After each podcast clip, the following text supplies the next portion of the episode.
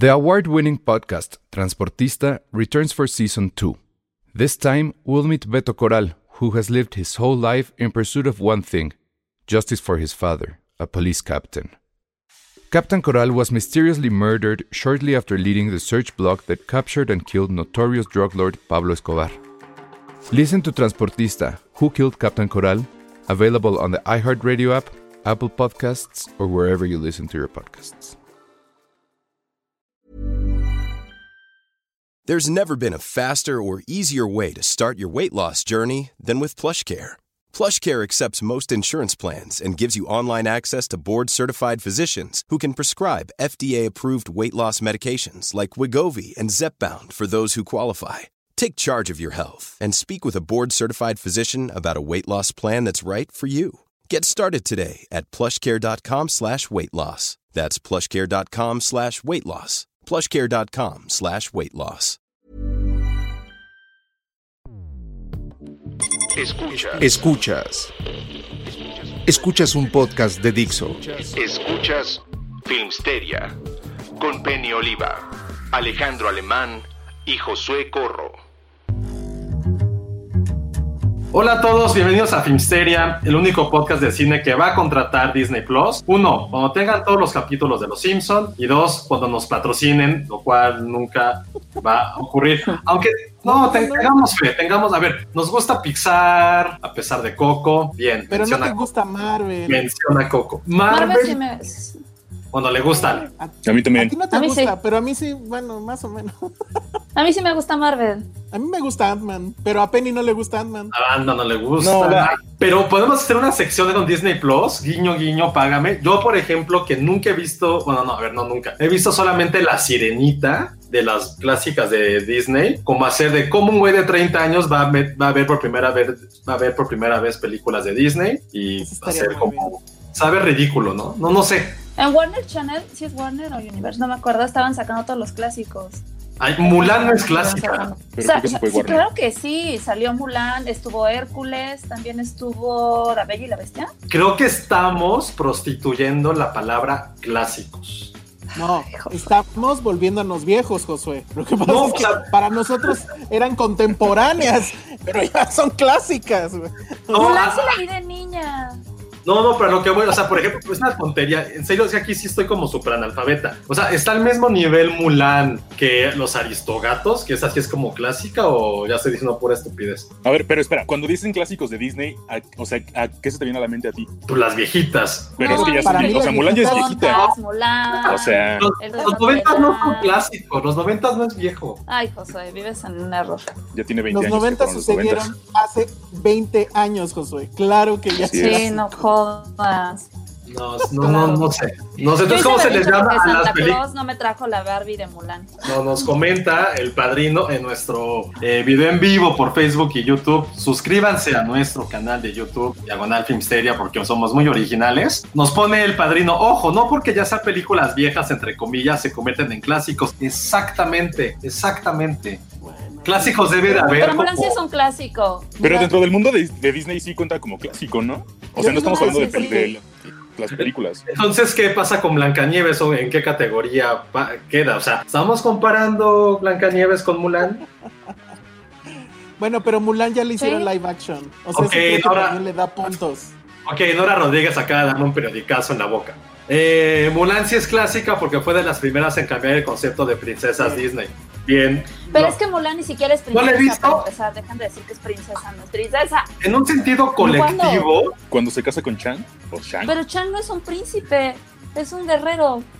Es el Guerrero general. ¿De qué hablan? Pero, Ay, no, ¿cómo, no se llamaba, ¿cómo se llamaba la película esta donde era una niñita era un videojuego y que se mete a. Disney? Ay, a este, Disney? Ralph. Ajá. Pero la niñita, Penélope, ¿no? Ajá. Cuando la niña se mete a Disney, a Vanélope. Disney Plus y que entra al, al Está ahí Mulan, pero Mulan ahí no es una Mulan. princesa. Ya. De hecho, de hecho ya había, ya había habido alguna vez una aclaración de que Mulan no es princesa. Ahora, sé que hay segunda parte, no sé si hay una tercera, esas ya no las vi, me dieron toda la flojera. No sé ¿Hay si Mulan por dos? alguna extraña razón se hizo princesa, pero en fin, sí. Es terrible. Bueno, no sé. Espérame, nos dice Jair Salgado. En la película no es princesa, pero Disney hace una ceremonia para coronar a sus princesas y Mulan ya tuvo su ceremonia. Tomen. Ah. No, ya. La de Atlantis es princesa, la del cabello blanco. Sí. Ella no está. Oigan, ya en- hicimos nuestro post de las cinco mejores princesas. Pero nadie pelaba Atlantis y creo que Atlantis es una gran película y como que no se le dio el valor que debe de ser. Clásico para Ale, hashtag clásicos de Ale, así ya cualquier cosa es un clásico ya. Atlantis debería ser un clásico. Yo no la vi. Sí, debe- es que es buena, es muy cagada, o sea, ese, ese, ese, este, esa frase de moriremos todos es buenísima, o sea, muy chistosa Atlantis. Y no, No se le dio el valor que se le debió de haber dado Vela. Milo, se llama Milo, ¿no? El protagonista. Milo, ajá. O Miles. Es, es filólogo, yo, yo estudio eso. o sea, es como de. Yo podría estu- estudiar Atlantis. Saraí Rosas dice, Alicia de Alicia en el País de las Maravillas no es princesa, pero la película sí es clásico, ¿no? Sí, totalmente. Pues sí, claro. Sí, no, pero no me ha peleado que sean princesas, o sea, películas de princesas con clásicos. ¿Saben qué? No creo que sea un clásico, por ejemplo, la de la princesa y el sapo. No se me hace un clásico. De No. Disney, no se me hace un clásico. O sea, no, no, la, no la pienso como un clásico. Bueno, Por a lo mejor ejemplo, está si siendo quieren una. No, pues no, ni el caso. Aparte, se me hizo malona. Nos van a pero entonces- culpa. Pero no tiene nada que ver eso. Las películas de Pixar ya pueden ser clásicos, o sea, Toy Story ya puede ser un clásico de Pixar Toy Story sí, sí, y no tiene, o sea, no tiene 30 años. pero casi. Eh, no sé. ¿Anastasia es de Disney? No, No. Anastasia es de Fox. Anastasia, no. Anastasia es de Fox. Bueno, pero ahora que ya lo compraron, igual y ya es de Disney. De DreamWorks, ¿no? Pero la bueno, sí, pero en ese entonces DreamWorks era de Fox cuando se estrenó. Mm. Entonces, quien trajo la película fue Pero Fox. ya es, ya va a ser. Pues que no sé, acuérdate que DreamWorks ahorita está con Universal. A ver, la Entonces ahí pregunta, sí no de, sé qué, sucede. la pregunta de Elvis Rodríguez. Siempre te di una duda, ¿Josué y Elsa son mejores amigos? Es lo que iba a decir, hay que hacer como que la gente nos mande como un tipo como chismógrafo. Ajá, o como un test. Si tenemos más del 80% de preguntas, respuestas correctas, podemos darles ahí la respuesta. Creo que sí está bueno. jugamos alguna vez el You know how I know you are gay. Eso creo que Sí, pero pues, ya no es, ya no, ya Pero no es ya es cancelable. Sí, es muy cancelar. Háganos ese chismógrafo y lo contestamos en vivo y si no nos dejamos de hablar. Ajá, exacto. Nos Se cancela el proyecto si quieren, pues. Ajá, exacto. Creando cismas aquí. Ajá. Oigan, yo siempre dije que si llegara yo a tener hijos, cosa que no va a pasar. Pero todavía puedes, No, hay gente que los tuvo a los 70. Ah, yo sé, de poder puedo, pero no quiero. Pero el asunto es, yo siempre dije que si yo llegara a tener hijos, no les pondría películas de Disney pre-Kratzenberg, al, al menos. Porque yo, según yo, sí dejó a gente muy traumada las famosos clásicos. Por el tema de las princesas y demás. ¿Estoy siendo muy radical o eso sigue siendo válido? O sea, ¿ustedes sí le pondrían a sus hijos las películas de la princesa que se deja rescatar por el príncipe y bla, bla, bla? ¿O, o me pasé de progre desde antes? Pues sí, o sea, es que al Un final. silencio tarde o raro. temprano, Sí, horrible. tarde o temprano. la No quiero pensar en tener. Ajá. Más bien les explicas cómo es la vida y ya, ¿no? Pero sí hay mucha gente que sí quedó traumada, ¿no? O sea, Es- que sí es se que quedó sí. esperando el Sí, príncipe o sea, hay toda una teoría y psicológica y demás de pues este amor romántico con que las niñas sobre todo crecimos pensando que pues así debe de ser el amor, ¿no? Y otros traumas, por Hay ejemplo. otra libros al respecto y otros traumas.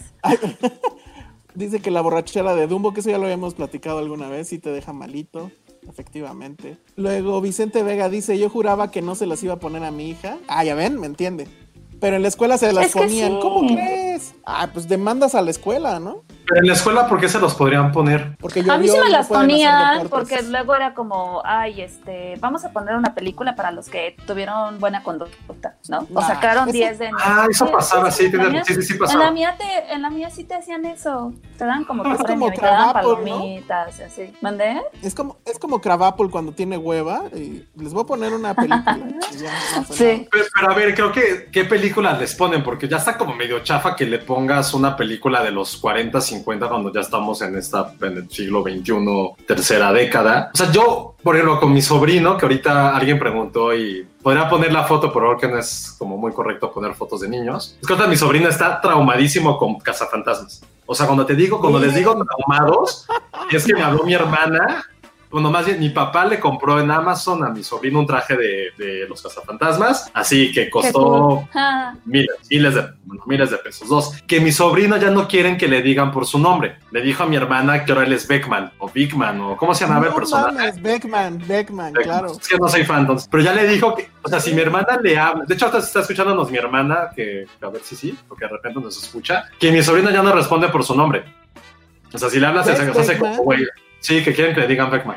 ¿Y sabes quién es Pete Beckman? Bill Sí, Murray. es, es Bill o sea Murray, que va lo cual- muy bien. Muy bien Pero-. Voy, voy a, voy a editar sus fotos, pero están muy cagadas sus fotos. Porque aparte, eh, tiene videos en los que baila la canción y se hizo sus gogles él solito, como con, No con- con lo del papel de baño, se hizo su, su máscara, está todo el día como con su escopetita que él armó también. Entonces está muy, muy traumado con... Está muy traumado. Yo hice con- lo mismo. El equipo, Sí, me hice mi también. equipo de cartón, sí. los gogles igual. No mames, va por mal camino o por buen camino, según se vea. Está increíble. También preguntaban eso, que si le pondría yo a mis hijos este cazafantasmas, claro, por supuesto. Miren, por ahí Elvis Rodríguez está preguntando que hagamos un top de películas para educar cinematográficamente a los futuros hijos. Que salgan por ahí. bueno. Nuestro amigo Enrique, que ahora ya bajó como 40 kilos, estaba dando un curso de cine para niños. Ah, Este, sí. Igual, igual lo, lo invitamos a un episodio que nos cuente qué es lo Que que... Sí, nos cuente eso de es su dieta. y que nos cuente de su dieta, en serio. No mames, estuvo muy Enrique cabrón. Fa86, búsquenlo en Twitter, en serio, es, es como nuestro Christian Bale. O sea, tienen esa foto de Christian Bale en este... ¿En cuál soy un chingo de peso? Bueno, el maquinista que está súper flaco. Ajá. Y, ¿Es ahorita? en la- Y Sí, está muy cabrón. de- No me acuerdo. pero Está- sí, está muy, muy cabrón. Ciro Vega dice, ya hablaron de Lovecraft Country, hoy vamos a hablar de eso. ahí, ahí vamos. Dice, Ghostbusters es políticamente incorrecta para niños en estos tiempos. Pues es que creo que lo era No desde sé. los 80. ¿Pero por es que qué? la película sí lo es. E- Es, es un humor un poco raunchy. Si la ves detenidamente, es humor raunchy. Sí, Y si pues la ves Beckman es súper detenidamente, acá, ¿no? Beckman es O sea, un también- womanizer. Ajá, exacto. Y es como medio patanzón. y- Un poco patanzón. Sí. Pero de hecho, pues Cazafantasmas trata de cuatro güeyes que no saben llevarse con las mujeres. Y de hecho es muy como icónico que, o bueno, dice muchas cosas, que el jefe final sea una mujer, que es Zul, que luego se transforma en, en Marshmallow Man, ¿no? Pero bueno. Creo que O sea, yo le fin, pondría más decir- fácil. Creo que yo más bien le pondría la nueva de Cazafantasmas, esta con Kate ¿De la McKinnon. Sí, Mm. creo que se Oh, pondría no me gusta a mí nada. No, Y después les pondría las otras, pero primero, primero X. las nuevas. Es que siento que es más, más no, yo creo que, yo creo este que tiempo. tendría que ver las clásicas. Al contrario, es que más bien creo que no deberíamos encasillar que una película es educativa o no. Simplemente creo que puedes ver de todo y tú enseñarle a tu hijo y decirle, sabes que las cosas no son así o no, o no creas que esto es verdad, ¿no? Pasa porque pues, Ahora- hay cosas que pasan y ahora- hay gente que es así y ya. Como, como niño no lo notas, ¿eh? O sea, yo niño No. Sí. nunca noté eso. Y ya es con, con adulto que ya te das cuenta y dices, órale. O sea, hay una escena donde un fantasma como que literal le está haciendo una felación a, a uno de ellos en un sueño. Y yo de niño Wow, no entendía. Ajá, porque incluso se ve Ah, cómo se abre claro. el, el Se, le abre la... Sí, sí. Y los ojos baja la y bragueta. demás, sí. Ajá, exacto. Ah, ¿neta? Y, y- ¿En Sí? ¿no te acuerdas? En la Es en la. 2, ¿no? ¿O es en la primera? En la primera, en la No, primera. Es en la En la primera. primera. Wow. Es de hecho en la escena, es en la escena del montaje, de hecho. Pero Sí. ¡Ah! Está increíble. Estamos viendo en pantalla a el sobrino de Josué vestido con el uniforme de cazafantasmas, las botas, el traje, el equipo, los gogles que están fabulosos. Hechos de cartón de lo del papel del baño. Sí, sí, está increíble. Me Y así está todo el día con este uniforme. Está increíble. No entiendo por qué, o sea, yo que soy fan, no entiendo por qué causa tanta fascinación a los niños Ghostbusters. Es una cosa muy rara. Y Sony lo sabe y por eso metió niños en la nueva, que quién sabe cuándo veremos. Pero, pues bueno. Todo esto fue para decir que. ¿Cómo está eso de que Disney no va a tener a los Simpsons? Todo nació. 20 millones. Pero eso ya está así súper eh, seguro. O sea, no va a suceder. No van a estar los Simpsons. No ¿Cómo todos es el los ahí? No todos los episodios, eh, solamente algunos no han dicho cuáles, pero sí todo es por cuestión de derechos, que está extraño porque pues, si ya los compró Disney, pues ya debería ser todo el reino es de ellos, ¿no? Pero Todavía no anuncian cuándo, ya dijeron lo de la fecha, que, se, que va a ser durante el puente de noviembre. El buen, va a ser 17. durante el buen fin, va a ser durante el buen fin. Total que no hay corona capital, no vamos a poder ir a tiendas. La solución va a ser legalmente, jajaja, ver este Disney Plus, lo que tengan, y esperar que por lo menos tengan de la, de la, de la temporada 2 a la 12 de los Simpsons. Ya Sí, después de la con 12 eso que no ya. la tenga. Ya a mí la primera temporada, insisto, medio me, medio me caga, la neta lo diré. La primera temporada de Los Simpsons no puedo con ella, pero pues no me gusta el tema de Homero siendo el prota- de perdón, Bart siendo el protagonista. La parte de las voces no me gusta todavía y la animación sí me causa como cierto, no sé, No, a mí me como gusta un chorro. como escosor, no, no, no me gusta a mí. Sí, también. En lo particular, ¿no? Ya a partir de la 2 ya le agarro cierto amor y de allá hasta la 13, 14 puedo decir que soy muy, muy fan. Pero la 1 sí no, no puedo con ella. Supongo que va a haber una semana de prueba, ¿no? Y ya, en esa semana de prueba es la decisión. Ah, yo la verdad no lo contrataría. Ah. O sea, o sea, los ¿Ni Simpsons salen a cada Simpsons? rato en Fox. Ay, No, es ¿quién que- No es lo mismo, no es lo Y si mismo. quiero, no, no sé, no, no sé. O sea, es que también solo por los Simpson pagar eso, Yo ya no tengo cable para empezar. la verdad es que no. Los capítulos Oye, están en Facebook, están en YouTube, están en un buen de plataformas. Tengo también las, películas, en, las temporadas en físico. Los, o sea, las películas, caricaturas de salen a cada rato en la tele. O sea, no sé. Y también las encuentras bien fácil y también tengo toda la colección ahí. Como que no sé si pagaría por tener en digital algo que de por sí ya tengo. No sé, no sé, tendría que ver como mejor ese ¿Por tu catálogo. A lo mejor al ¿Por tu principio, al menos no. Ajá. Por tu culpa, Disney ya nos tachó de la lista, ¿sí? Ay, por a decir que tengo sus películas Gracias. y que Sí, las compré. Estaban diciendo, oiga, vamos a hacer un programa de treintones viendo películas de Disney.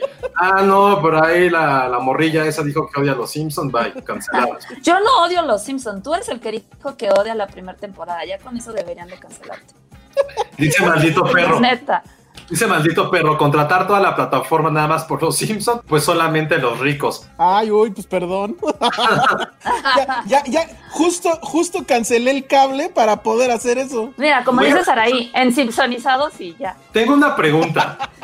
Pues sí. Tengo una pregunta que sí quiero como que, la, que nuestro, nuestra gente nos, nos responda. ¿Quién no tiene cable? ¿Ya es muy común que la gente no tenga cable? Yo no tengo cable. Pues yo tampoco. A ver, que nos diga la gente.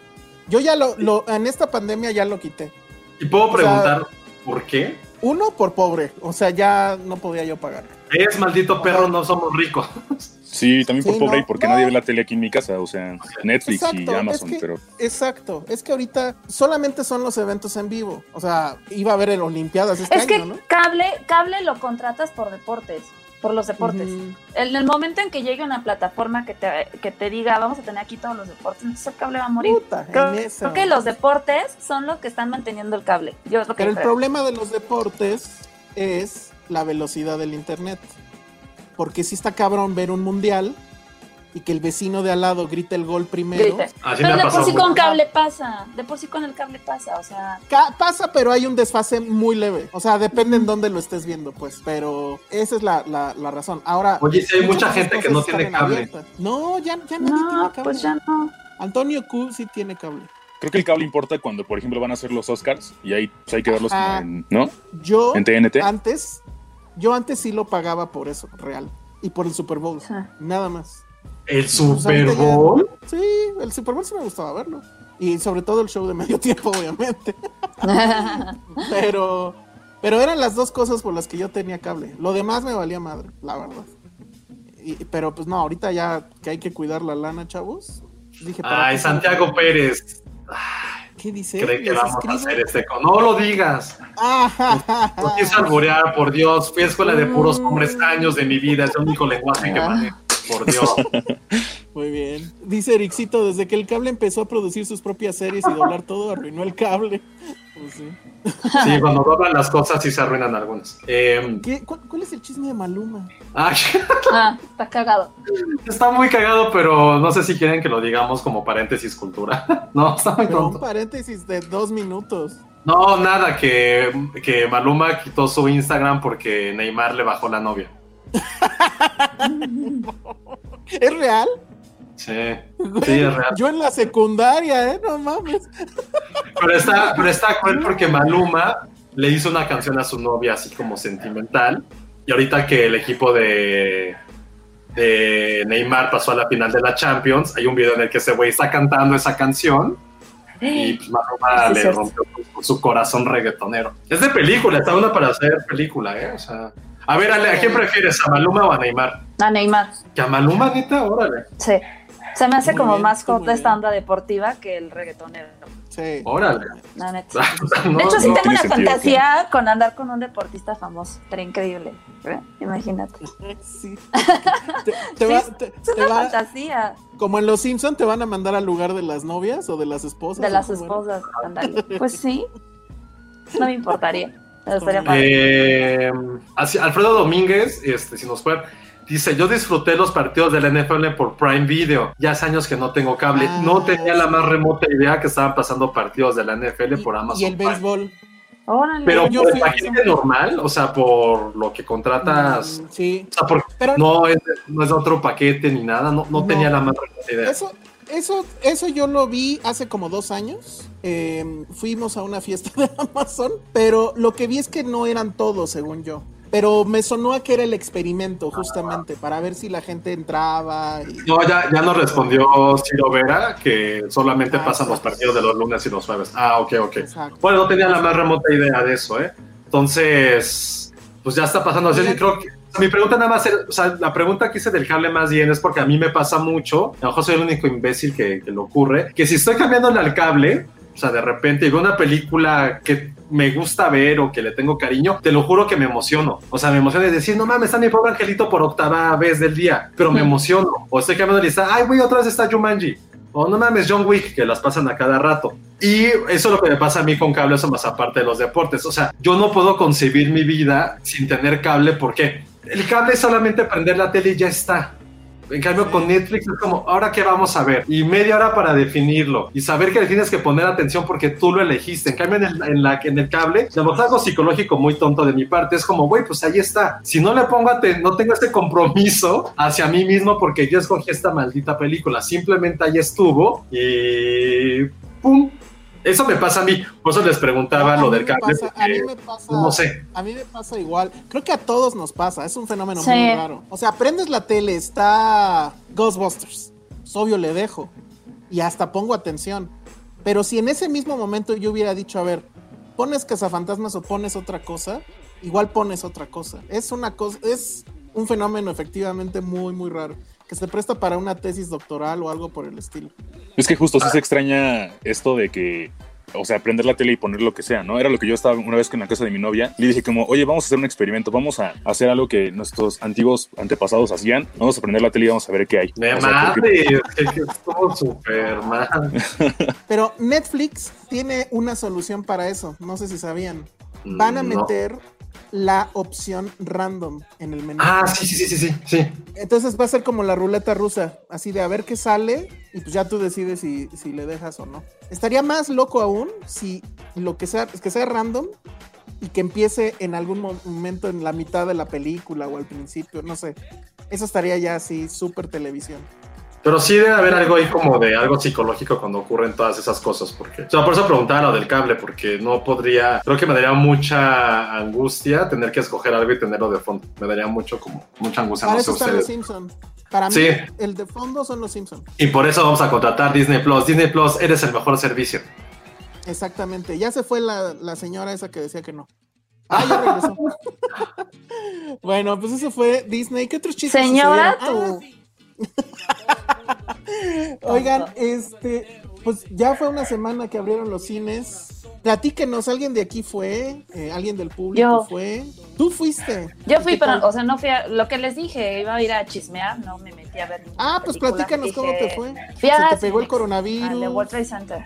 Ah, No, la verdad es que bien tranquilo, súper tranquilo, no había nadie, o sea, literal, nadie, se escuchaba el silencio ahí mortuorio muy cañón, este, al grado de que, o sea, pasé porque si han ido al, de World Trade Center están las taquillas y luego atrás está el cine, luego, luego, entonces pasé, las taquillas vacías, entré, y la chavita que es la que te mide la temperatura, pues estaba platicando ahí lejos, o sea, yo dije, pues, ¿quién te recibe, no? Porque yo creo que no había nadie que se fueron ahí a dispersar, a distraerse, ya cuando me vio corrió y todo, y sí te toman la temperatura, ahí me la tomó en la muñeca, no me la tomó en la frente, como se supone que debería de ser. Tienen ahí su tapetito sanitizante, entra, te toman la temperatura y ya, básicamente. Tienen marcados en, en la dulcería los, la distancia, los espacios, nada más había una persona que atendía dulcería, solamente había una pareja y es todo. O sea, y gelecito en la entrada, te dan tu gel en la entrada cuando toman la temperatura, te dan tu gel cuando vas a pasar a la sala otra vez y listo. O sea, no vi mayor cosa. Sí, el cine se ve limpio, pero insisto, no vi la verdad gente. Fui con, fui en, que era jueves,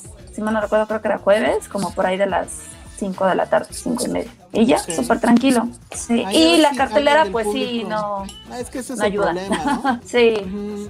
Yo fui a dos. Fui a Patio Tlalpan, ahí por Insurgentes, y a Ajusco. Yo estoy acá por el sur. Y miren, Y justo, a mí me pasó que... justo por haberlo Ujú, hecho, adelante. se le cayó la barba a Alan. Entonces, por eso vayan con mucho cuidado. No vayan al cine. Ajá, porque se les cae. No, no fui, no fui a las salas, fui, nada, fui al súper y nada más pasé como a chismear. Lo mismo, nada más como a ver qué, qué tal la gente y todo eso. Y en esos cines sí había gente. De hecho, en Patio Tlalpan salió una familia y eso fue lo que se me hizo raro porque eran como seis personas. O sea, eran como tres adultos y, y tres niñas chiquitas. Y entonces, o sea, iban saliendo del cine, iba con mi novia justamente. Y pues se me hizo raro porque era como de, o sea, pues entonces, ¿cómo se sentaron?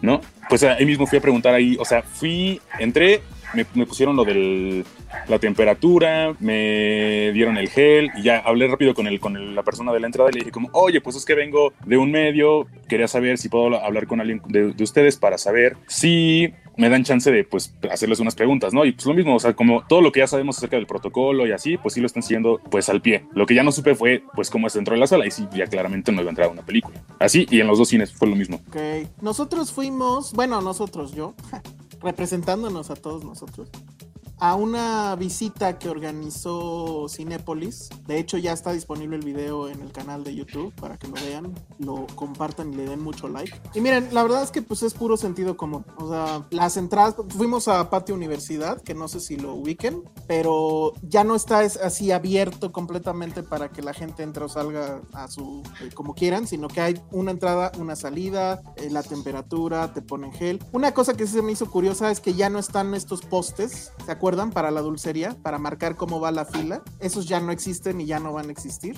justo porque pues la gente los toca, etcétera. Otra cosa rara es que el refresco no lo están sirviendo de máquina. No sé si era que pues, se les había acabado y lo estaban sirviendo de botella o, o así va a ser. No sé si sea por el contacto del vaso con, con el clip. A lo mejor ya quieren evitar eso también. ¿De, de lata o en botella? No, te lo sirven de, la, de una botella. O sea, tienen los refrescos De ahí. tres litros, pues. Ajá. y a O sea, como las caguamas de los, de, o sea, las gigantes, como las Big Cola, ¿no? Sí. Ah, no sabía, ok, ok. Ti- Tienen su Big Cola ahí. Que eso está súper impráctico, ¿no? Porque imagínate la basura que va a generar. Pero bueno, ya no hay cosas que, eh, eh, eh, digamos, al aire libre para que tú agarres. Por ejemplo, no hay servilletas así disponibles, las tienes que pedir. No hay este, condimentos, no hay nada de, de las, de esas cosas que la gente podía agarrar. O sea, todo es, lo tienes que pedir al momento de que te entregan los productos. Esto según yo ya lo hacían antes, pero también lo recalcaron mucho. No es la misma persona la que te cobra en dulcería, no va a ser la misma que te va a entregar los alimentos. Y todos en dulcería traen careta, cubrebocas y guantes. Y ya dentro de la sala, pues bueno, está el tema de los asientos cancelados eh, y el aforo que ahorita es de 30, ¿no? De- del 30% de la sala. La verdad es que sí estás bastante, bastante separado. No nos quedamos, ah, en teoría la idea era quedarse a ver una película, no lo hice tampoco, pero me quedé ahí un ratito que nos enseñaron sus nuevas intros de, de- de cómo se debe manejar la gente en la pandemia y demás. Y les preguntamos lo que Josué vio el otro día en un chat y que tenía, bueno, que lo viste en Twitter, ¿no? Y que era una duda y que pues, bueno, pues sí, sí es cierto, sí hay alimentos obviamente, pero decían, bueno, a ver, yo me meto mis palomitas y usualmente unas palomitas te duran para toda la película. Luego entonces tú puedes estar toda la película sin el cubrebocas y la respuesta de Cinépolis es sí. Y no va a haber nadie que te obligue o que te, te diga nada. Ellos lo que dicen es, la gente misma es la que va a crear presión social para que los demás usen el cubrebocas. Digo, eso para mí es muy wishful thinking, porque pues esa misma presión social existía para que la gente se callara el hocico, para que dejara de estar viendo el celular y de todas maneras lo hacían. Entonces, este, no sé, mi conclusión, como lo, digo en ese video, es, pues, o sea, sí es muy seguro, pero el problema no es el cine, el problema es cuando haya tanta gente. Ahorita creo que está padre, porque nada más es 30%. Y si se van a un VIP, úchale, pues creo que va a haber tres asientos, ¿no? Pero ahorita creo, de hecho, es un buen momento para ir, justo porque son muy pocos. Pero cuando Pero- ese porcentaje suba, quién sabe qué va a pasar. En teoría nunca va a subir, sí se va a caer en el 30%. No, porque si pasamos a semáforo amarillo, creo es, entonces subiría. Pero, pues, Pero bueno, ahorita ¿qué- ni siquiera creo que está 30%, de estar como en el 2%. Pues de, por la cantidad de gente que va, yo creo que sí, efectivamente. A ver, Ali, aquí nos preguntan algo que igual y tú podrías saber. Espérame, déjame buscar el comentario de Maldito Perro. ¿Estarán perdiendo más dinero ahorita los cines abiertos que cuando estaban cerrados? Pues. No sé, la verdad es, es, que operativamente sé que el costo es elevado, o la verdad es que esas cosas no, no las van a reportar los cines ni nos van a decir mucho menos. Yo, por el nivel de asistencia que estoy viendo, que por lo general son de 6 a 9 personas por sala, y esto es un general, no es como que, ay, pero yo vi en una nada más dos o una persona, no, o sea, estoy hablando de un global de todo el país, ¿no? Acuérdense que Ciudad de México acaba de abrir, pero en otros estados está funcionando bien. Por lo que yo sé, los cines están contentos, o sea, al final creo que pues, hicieron sus cálculos y dentro de la poca asistencia que ya se imaginaban, de por sí sumándole el 30% menos de este, bueno, el 30% de capacidad, creo que no les está yendo mal, o sea, están bien. Ah, Ahorita el mercado creció 65% y ya con la apertura de los cines en el Estado de México el lunes, pues ya se dio el 50% del mercado. Entonces, pues sí ha habido una ganancia mínima, si quieren verlo así, y este, pues sí, pero en, opera en gastos operativos, la verdad, no sé,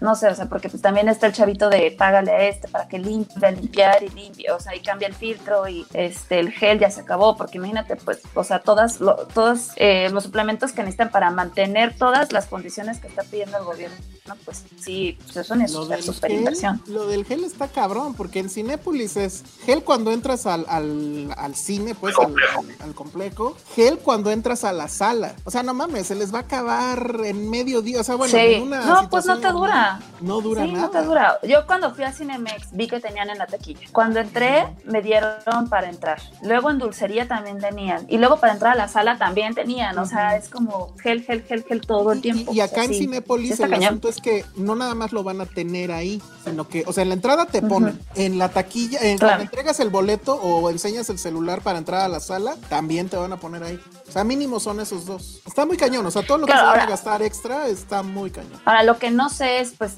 ahí sí no sé, o sea, eso ya es como una muy interna de los cines. Habrá quienes, pues, a lo mejor en el público digan, ah, yo trabajo en un Cinemex, yo trabajo en un Cinépolis, que sepa. Pero, pues, igual en una de esas, o sea, supongamos, Cinépolis nunca le dejó de pagar a sus empleados.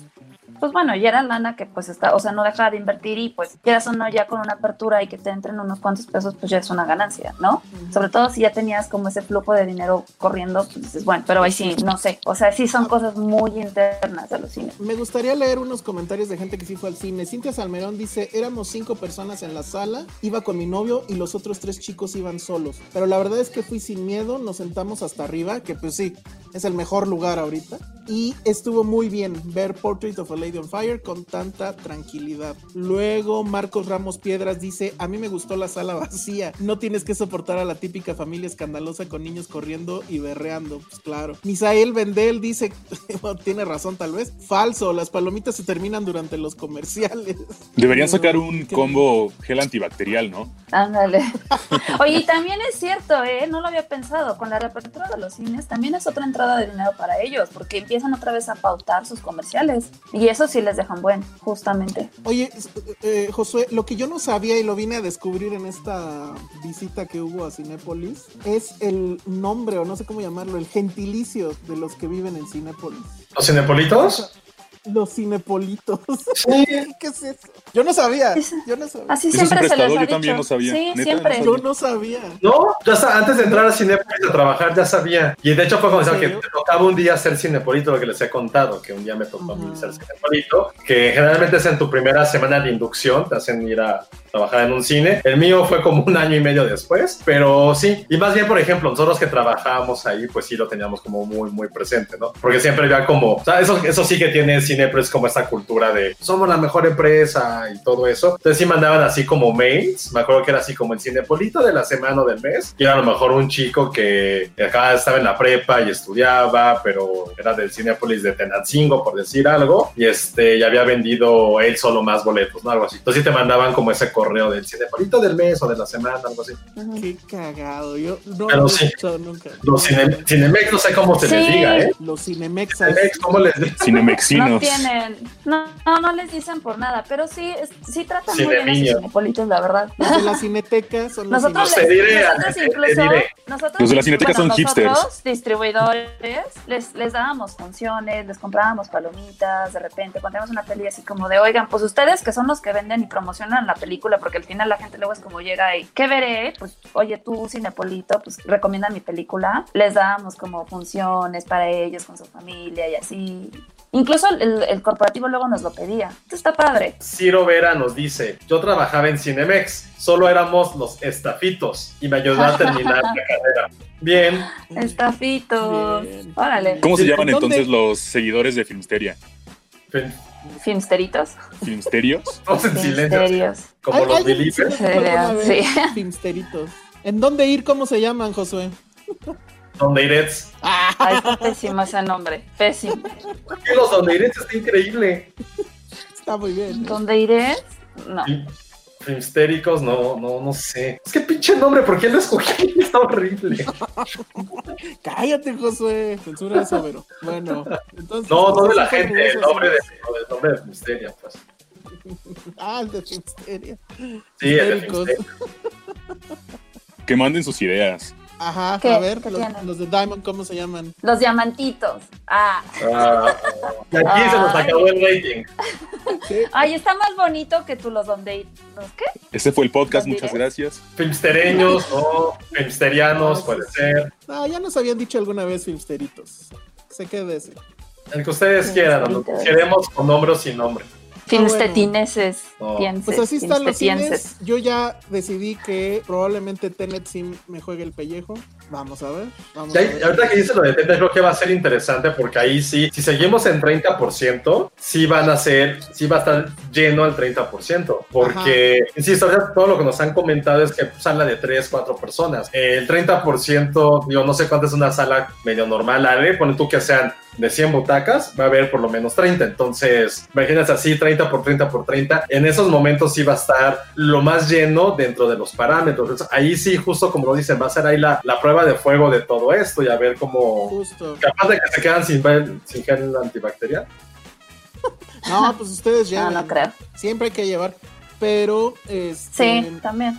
Yo lo que sugiero, digo, ya sé que me van a decir que pues, tú eras rico, pero el VIP es la mejor opción. O sea, es menos gente como sea. Están más alejadas las, las butacas. Te puedes Pero, por ejemplo. En el VIP, no sé si preguntas ahorita que fuiste a lo de Cinepolis o si te llevaron a la sala VIP, pero ahí en teoría ya está, hay una distancia grande, ¿no? O sea, ahí no, no, insisto, no sé, estoy hablando nada más por hablar. Pero sí están dejando uno, uno, uno sí Ah, ok, y otro ahora, no. ok, Sí, esa Es justo eso. Porque incluso, Sí. incluso este Ramón Ramírez, que, que es el director de Relaciones Públicas, me parece, Sí. nos dijo eso, que, que incluso iban a pedirle al gobierno que les dieran chance en el VIP. Que ahorita lo están cumpliendo tal cual. Pero que efectivamente la distancia ya se cumple así como están las butacas. Porque es mucha la distancia. Sí, Está esa- esa la mesa, la lámpara. Y ahí, si mal lo están cumpliendo. En platino, sí ya hay como una división. O sea, la última vez que, que fui a platino En habrá los sido nuevos. Justo con mi sobrino a ver la de las mascotas estas que habrá sido que en febrero. Man- No, sé, la verdad. Yo noté que ya tenían como una separación. Entonces ahí prácticamente ya está entrando en otra regulación. Ahí sí podría, en los platino, por ejemplo, los VIP no, no he ido, eh, en los platino podría ya estar 100%. Tomos, hay distancia y están esas madres, que no sé cómo se llaman, pero bueno. Sí, digo, yo por mí, genial que el- la- los siguientes dos asientos estén cancelados. Y el de atrás de mí. Y el de adelante. O sea, porque además es eso. Una Ah, sí. fila completa Yo solo está en medio de la cancelada. sala. Sí, pues sí. Una fila está cancelada y otra fila sí se puede, otra cancelada, otra sí se puede. Entonces, digo, la verdad es que no está mal, pero el problema va a ser cuando haya más gente. Ese es donde se va a poner bueno. Entonces ya les Ya los contaré. alcanzó Twitter con la cancelación. Ajá. Ya, ya les contaré cuando vea Tenet. Venga mi muerte. Te dejo mis cómics, Ale. Los cuido. Yo puedo ir a escoger. No. Hay muchas cosas robables que quiero. Ah, sí. Yo me quedo con el gato. Yo quiero los Oye, libros. Patty va a seguir viva, ¿eh? Porque ella no va a ir conmigo. Ay, ella ya dijo que no va a ir conmigo. Bueno, bajo la supervisión y autorización de Patty, vamos. Por nuestro. Por nuestra herencia. Dice Marcos Ramos Piedras, en el VIP los sándwiches de jamón serrano y los cócteles están de poca, pues sí. Son los pambazos de gastas. Ay, los cócteles son horribles. Bueno, a mí no me gustan. No, a mí sí. Oye, este, hablando de Penny, ¿no está Penny? Estaban preguntando hace rato por ella, porque está el monstruo del cierre la engulló. Y nos mandaron a, a la Penny no barbuda, que es Alan, ahora en su nueva etapa, donde tiene 17 años. Lo vamos a, lo vamos a pervertir, lo vamos a llevar a beber. Oigan, Te llevaríamos, Eh, sí. te llevaríamos un table, pero no hay tables ahorita. si tienen barba, no se la corten, va a pasarles esto. Muy bien, es el mejor consejo que hemos dado hoy. Y hablando de Alan, tú sí viste uno de los estrenos importantes de esta semana, que es esta serie de HBO que se llama ¿cómo? Lovecraft Country, que es como quizá el estreno más chido de lo que va en esta semana al menos. Pero es, es de Jordan Peele, ¿verdad? Ujú. Es producida por Jordan Peele y por J.J. Abrams, solo que sí. Y sí, de hecho se nota Mm, bastante que es de Jordan Peele. Oye, pero ¿Dónde está haciendo esto HBO de solamente pasar un capítulo a la semana, ¿no? Sí, de hecho, pues siento que, es, que va a ser como el nuevo quizá Watchmen, o sea, de- así de que está como, pues casi teniendo, pues digo, no tanto, no tanto la intensidad profunda de, de, Watchmen, pero sí teniendo un poco como toda la parte quizá tradicional de una serie de HBO. Si quieren les cuento rápido de qué trata y ahorita empezamos con todo lo demás. Entonces, digo, no, no estoy, esto sí no estoy seguro, me parece que está basada en un libro, pero básicamente la historia habla acerca de un joven eh, ex soldado afroamericano que está más o menos por ahí por los 50 en Estados Unidos. Y entonces, pues él tiene que viajar por todo el país en busca de su padre. Va con, va con su tío y con una amiga. Van los, eh, los tres son afroamericanos, entonces van todos en ese road trip eh, a, a buscar um, un pueblito donde probablemente esté el padre de este sujeto. Esto fue todo el primer capítulo. Pero pues la serie, lo, lo que está llamativo de la serie es que aparte de que está todo, quieren meter como toda esta mitología Lovecraftiana, pues está también chido que están hablando acerca de la pues de todo este este tema racial, ¿no? Que se vivía pues en ese entonces. Entonces, como les decía, es muy muy Jordan Peele, todo lo que hemos visto pues en su filmografía y todo eso pues es bastante lo que él hace y pues está interesante. Lo que sí me quizá, bueno, no sé cómo lo vayan a hacer en, lo- en los otros capítulos, pero lo que sí me dieron más ganas de ver fue como las criaturas, porque de pronto pues ahí vemos, al principio, por ejemplo, el el- la primera escena es un sueño en el que podemos ver a este pulpo de la mitología, el clásico de que se llama Cthulhu. Ajá. Entonces, a él lo podemos ver al principio, pero pues básicamente Ay, es un sueño. Y es como le- lo que les decía de la parte tradicional de las series de HBO, porque pues siempre los primeros capítulos así, la primera escena te sueltan así como una escena espectacular, llena de muchísimas, eh, eh, de, de mucho efectos visuales. Entonces, y ya, son dos, son dos minutos así de cosas espectaculares y después ya viene como la parte pues terrenal, ¿no? Lo que, lo que en realidad está pasando con el personaje y cómo es que esto, cómo es que su historia va a trascender a partir de todo pues, la serie, ¿no? Entonces, es lo que les decía, está es muy tradicional, pero la idea es buena. Entonces, pues habría que ver quizá los, los demás capítulos. Ahora, también está chido que más adelante eh, meten a una como criatura que es como una bestia que tiene como ojos, así un chingo de ojos en todo el cuerpo. Entonces es lo que les decía, y eso pues ya también es más adelante. Entonces, Ah, es como tripofobia, ya me te lo juro que se me puso la piel así. De. Oh, es como, es como si fuera, mm, es que no sé, no, no, sé- no sé cómo compararlo con un animal, pero es así como, así enorme y tiene muchísimos ojos. Entonces, está, está interesante toda esa parte, la verdad, me, está como el gustando. animal, eh, la ardilla mutante de la película de los. Simpsons. un poco, un poco así, pero, pero de Lovecraft. Nivel Lovecraft, quizá. órale. Y produce J.J. Abrams, ¿no? Así es. Sí, de hecho, justo creo que ah, se ve muchísimo a la mano de los dos, de, de Abrams y de, y de Peel. Entonces, la verdad es que justamente yo la, yo, la, yo la empecé a ver, o sea, me llamó mucho la atención ya por ser Lovecraft, pero me llamó más la atención por, por querer ver qué es lo que hacía Jordan Peele en la, en la serie. La verdad es que, pues, como tal, se nota bastante lo que es su mano ahí. Me suena como Green Book, Green Book. Me, Pedro Páramo también. Justo, de hecho, hay una, hablando de Green Book, hay una parte, y sí también un poco de Pedro Páramo quizá, pero en- de- hablando de Green Book, hay una parte en la que, bueno, el tío de este chavo que les digo, tiene una hija y su hija dibuja cómics. Entonces, cada, este, este tío tiene que viajar todo el tiempo para, para vender cosas, ¿no? Pues para tener dinero. Y hay una parte en la que la niña le, le- le da como un librito que ella dibuja para, pues, su viaje. Y entonces, en la parte de atrás, venía justamente la parte del el Green Book, o sea, la niñita dibujó el, el Green Book que Sí. sabemos que conocemos, y ahí venía, y justamente está chida esta parte porque pues este libro, según, según entiendo, decía los lugares que eran como amigables con Los en ese hoteles, entonces. exacto. Sí, Ajá. eran los lugares donde los, los la gente de color podía hospedarse, podía comer, podía pues, básicamente ir, estar. Sí. Sí, y Pero justamente entonces hay está unas... que en los 50 Sí. ¿Está ambientada en los 50 Ah, ya.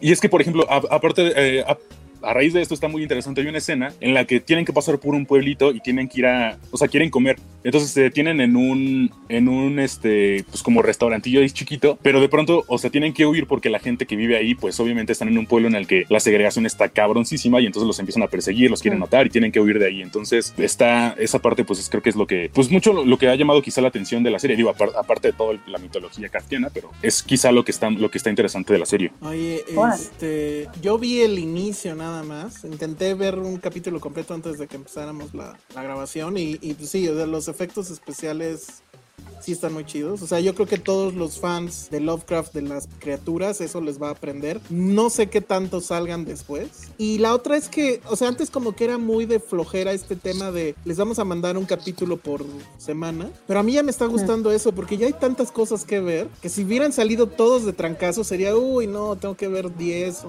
no sé. Y el primero sí dura una hora completita. Entonces sí está bien que sea ¿Son así muchos? ¿Cuántos capítulos son? Es que van a estar. Van a estar Ah, Yo creo que van a ser no, no.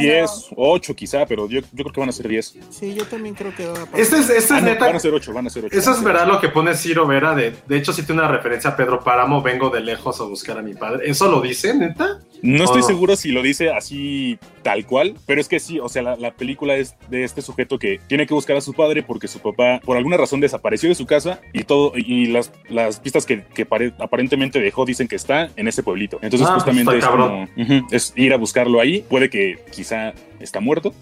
Entonces, finalmente eso ya sería más adelante, pero sí es, o sea, tiene mucho igual de Pedro Páramo en ese aspecto. Ya, Bien. pues revela. No, sí, sí, se, se me antoja mucho justo porque este, este fin de semana es el, es el cumpleaños o el aniversario de HP Lovecraft. Entonces también, por eso también se estrenó esto, estos días. Y chequen en Instagram que va a haber ahí un posteo sobre películas de Lovecraft. Bueno, pues ¿Ustedes han leído a ¿Cuántos Lovecraft? salen? Yo la ¿Qué? verdad no. ¿Han leído a Lovecraft? Sí, Yo cuentos no, de... la verdad. Sí, a mí sí me gusta.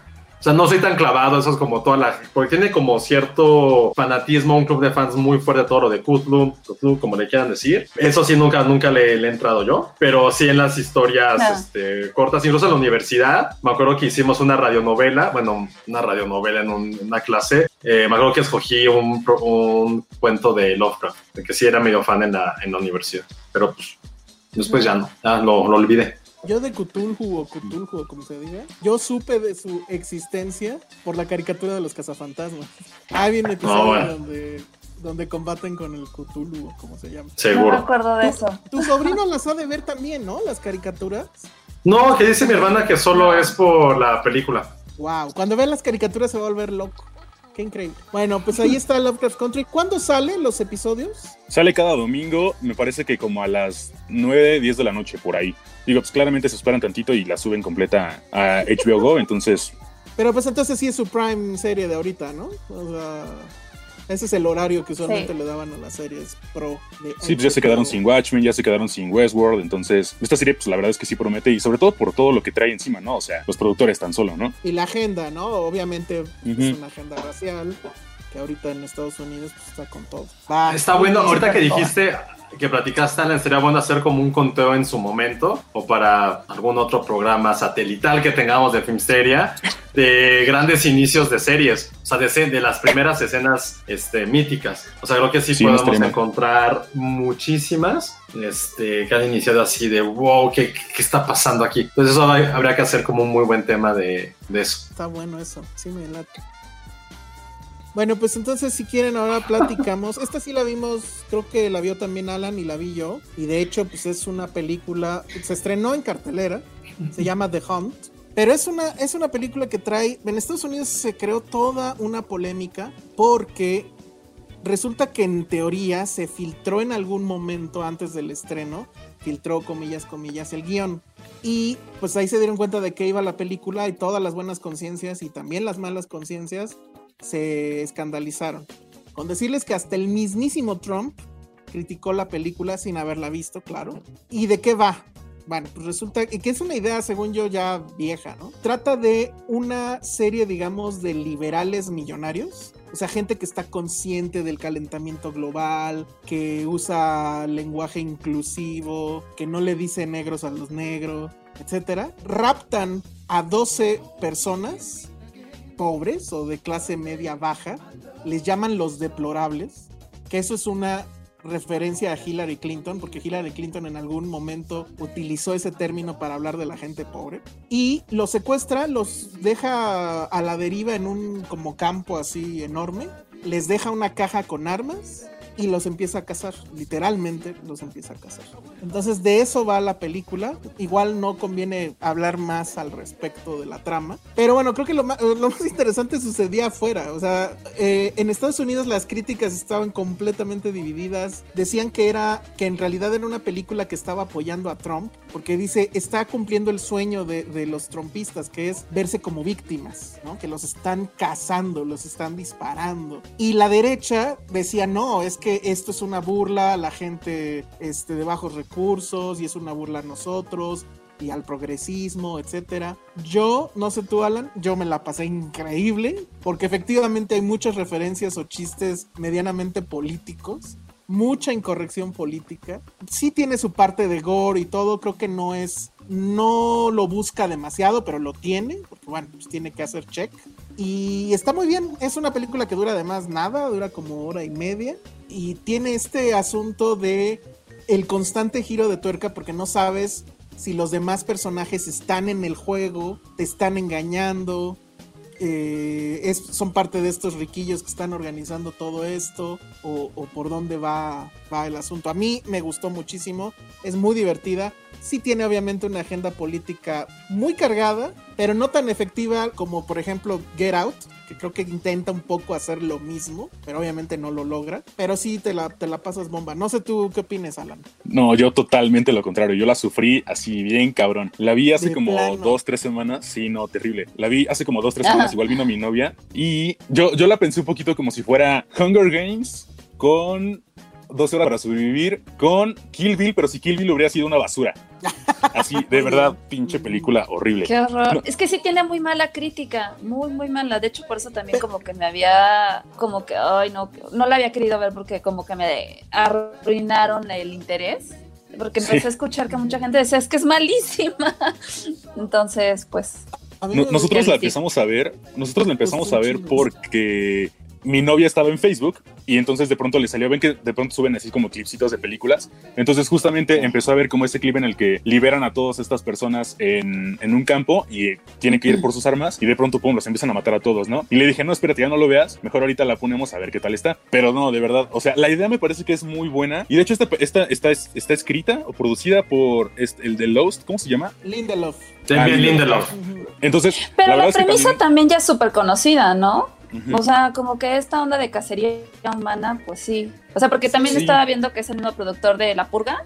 Entonces, como que también no está innovando en nada. Sí, está, no, la, la película. Muy, está muy basada, digamos, o se nota mucho la inspiración en una película de los años 40, imagínense, que se llamaba The Most Dangerous Game, que era mm. un millonario que lleva. Yo amo esa película. Y lo hacen. Yo amo esa película, justo. Ah, pues.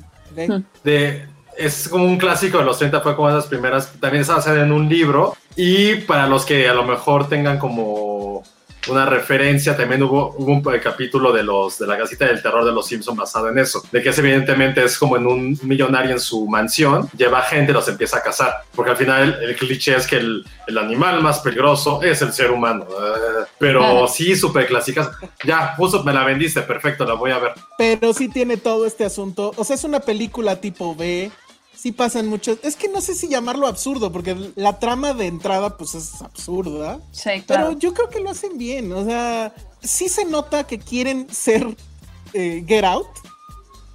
pero obviamente es el hermano retard de Get Out.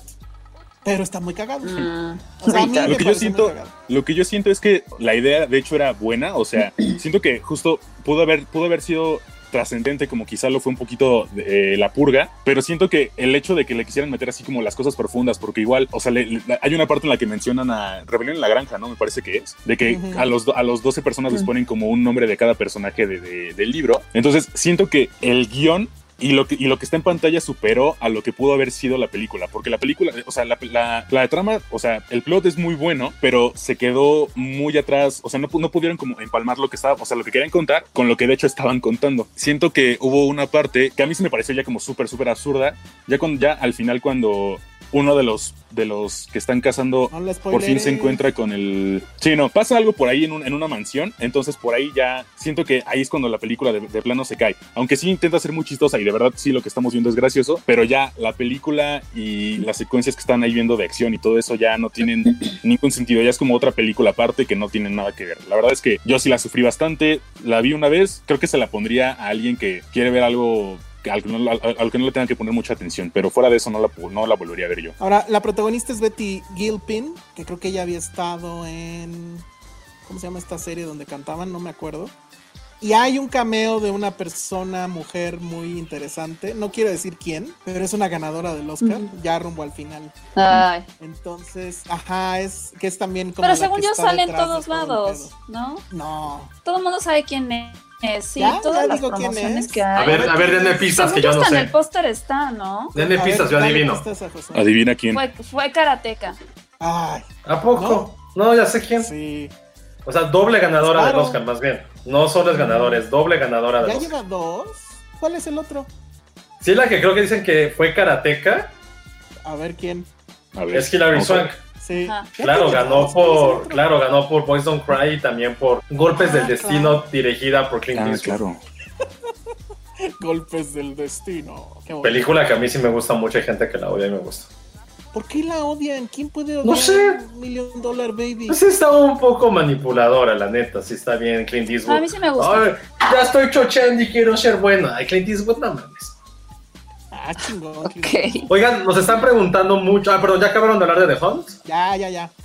No, es que nos están preguntando mucho por cosas de HBO la gente. Uno, nos dice Elvis Rodríguez, espera We Are Who We Are, la nueva serie Coming of Age de Luca Guadagnino, que si no lo recuerdan es el de Call Me By Your Call Name. Me By Your Name. Y que la, la serie estrena el 14 de septiembre. Yo le tengo unas ganas enormes. Trata acerca de dos amiguitos de como quinceañeros gringos, pero que viven en Italia, en una base militar. Entonces ya se imaginarán todo. Esta parte como muy glamorizada de Italia, pero desde el punto de vista de dos pubertos. Entonces a mí sí me interesa mucho. Luego también estuvieron hablando sobre este dramón que ya, ya en algún momento lo platicamos, yo creo que hace unos siete, ocho episodios de este, híjole, es, es que decirle dramón, no sé, medio mujer casos de la vida real de Mark Ruffalo que se llama I Know This Much Is True. Ya también salió, lo, lo platicamos en su momento. Muy buena actuación de Mark Ruffalo que hace doble papel, pero sí es un drama, uff, sí está bastante denso. Y este, aquí tengo los estrenos de HBO rápido, si quieren se los platico. Doom Patrol, Venga, venga. temporada Ah, 2, nunca vi la 1. Eh, ¿Tú sí, no, Yo vi- Elsa? Yo vi un cachito muy bien producida, casi en la onda Umbrella Academy. Es como su Umbrella Academy. Aunque ya sé, antes de que me quieran linchar, sé que Doom Patrol fue antes y todo ese rollo. Pero hay una, hacen, en el primer episodio hacen unas referencias a Robocop bien pendejas. O sea, se, se nota que se están robando muchas cosas de Robocop. Y no, pues con mi, con mi joven no se van a meter. Entonces ya de ahí le dejé. No creo regresar. Luego Pero también la- estre- ajá. Muchos fans de DC les, les gusta mucho. Ok. Luego también estrena una serie que pude chance de ver un trailer de algunos, este, como algunas cápsulas que la están nominando como la, la Sex and the City latinoamericana, que se llama La Vida Perfecta, que son como de cuatro amigas treintañeras que es como comedia eh, dramática, romántica de esta no es la vida que queremos y ya, o sea, se, se me hace muy divertida. Se llama La Vida Perfecta. Luego, Pero esa The Third pasa? Day, o sea, todo es en ¿sucede HBO. México? En HBO. No, pero la serie Es no me acuerdo si es española o brasileña, ¿verdad? Digo, vi el trailer hace, uff, cuando hizo la presentación de las nuevas cosas de HBO en 2020. Entonces, creo que es español, más bien estoy seguro que es español. Luego, eh, septiembre 14, Jude Law protagoniza una, una miniserie que se llama The Third Day, que es un thriller de gente que llega a una isla misteriosa, que es más o menos como lo que leí, que es como el cubo, pero en una isla. Entonces, esa en particular no le tengo muchas ganas, pero bueno. Luego, justo We Are Who We Are, la de la que platicamos hace unos instantes. También el 14 de septiembre. Y el 27, una serie que se llama Patria, que la también tengo yo un poco de ganas, que trata acerca de una familia inmiscuida en la ETA. Entonces, en toda esta parte de, de guerra medio civil de País Vasco en España, trata un poco de, trata sobre eso, de una familia que está inmiscuida en eso. Entonces, a mí sí también se me antoja un dramón que en España le fue increíble. Entonces, esos son los estrenos que tenemos en HBO. Más aparte, eh, Lovecraft Country, que al parecer parece ser como el gran trancazo que vamos a tener en esta temporada de agosto-septiembre, donde ya de empezar en Estados Unidos también las nuevas temporadas de varias series. Entonces ya viene la parte medular de toda la, de toda la televisión. Aunque ustedes no tengan cable. Oigan, y ya para acabar, este es muy rápido y creo que entra dentro de la sección series para lavar los platos, ahora que todos estamos lavando los platos. Qué gran eh, sección. sí, se estrenó en Apple TV, que a mí me sigue pareciendo que es una gran plataforma, la verdad. Esta serie que se llama Ted Lasso, que es, híjole, la verdad es que sí se parece un poco a una serie mexicana, pero bueno, ahorita van a saber cuál. ¿De qué trata? Es muy simple. Es un entre de fútbol americano que es interpretado por Jason Sudeikis y que se llama Ted Lasso. Hagan de cuenta que es Ned Flanders, hasta el bigotito tiene y es así súper buen pedo, nada lo perturba. Este, no sé, cuál es la frase clásica de Ned Flanders? Bueno, su saludo. Perfectirijillo, hagan de cuenta. Entonces, él gana en una pues, liga menor, digamos, de fútbol americano y lo mandan llamar a un equipo de Inglaterra, pero de fútbol soccer. Entonces, bueno, de todas maneras él acepta. Y lo que está sucediendo en ese equipo es que el dueño perdió al equipo en su último divorcio, porque pues es un mujeriego. Ya, sé qué sería de mexicana dices. Ajá. exacto. Yo no sé de qué hablan. La esposa se hace cargo del equipo de fútbol, contrata a este tipo, que obviamente es pues, un tonto, y pues con eso pretende eh, llevarlo adelante. Aunque, y bueno, este es nada más el primer capítulo, obviamente el plan de la señora es destruir al equipo porque es el legado de su esposo. Se parece a otra, Que digo, que, por cierto, pues sigue siendo un mujeriego y sigue saliendo en, The Sun y ya saben, esos periódicos. los sensacionalistas británicos, los tabloides.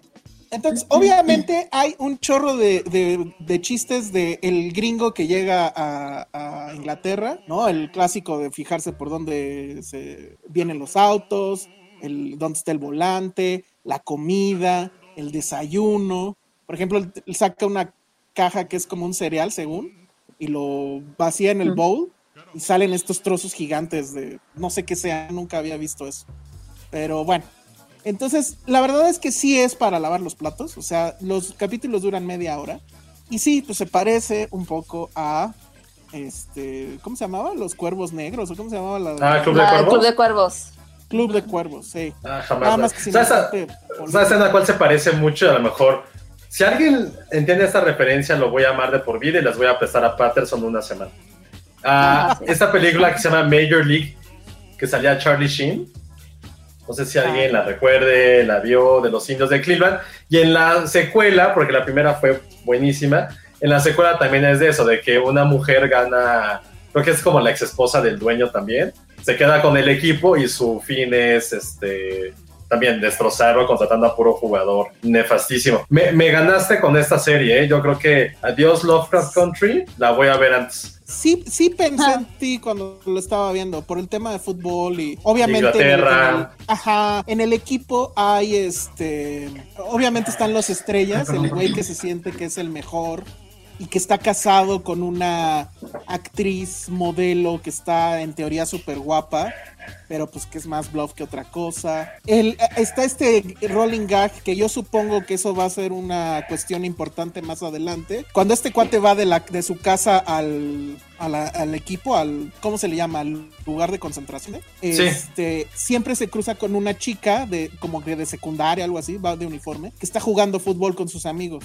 y se ve que es buenísima. Yo creo que en algún punto le va a decir que vaya y les enseñe algo o algo por el estilo. La verdad es que a mí me gustó, es agradable, no tiene, o sea, tampoco es así, ay, qué chistoso, pero sí te intriga la trama, dices qué va a pasar. Todo se telegrafía un poco también a, a que seguramente va a acabar bien pero va a haber muchos obstáculos en medio. Lo único que, bueno, en este tipo de series no me gusta porque como duran media hora, las consumes así y ahorita apenas hay tres episodios. Va a salir ah. uno nuevo ah, cada viernes. Yo no sabía que Apple TV hace eso pues creo que es la primera que, con la que lo hace. Es que, empieza, trae, ajá, trae un desmadre de formatos. O sea, acaban de comprar un documental que ese también luego se los platico, que me pareció muy bueno. Compra, o sea, andan comprando lo que sea. Y de hecho, esta serie se ve que es comprada. Porque los créditos iniciales dice que es Warner Television.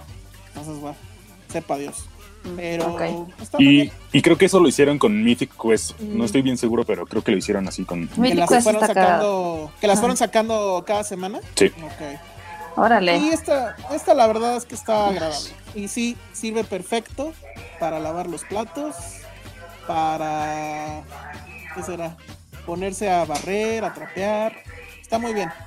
Y ojalá José son diez, a ver si le Son 10 capítulos. Ah, mira, van a ser 10 capítulos. Apenas. Sí, creo que la bendice muy bien. Entonces, este, échenle un ojo a este lazo y está en Apple TV.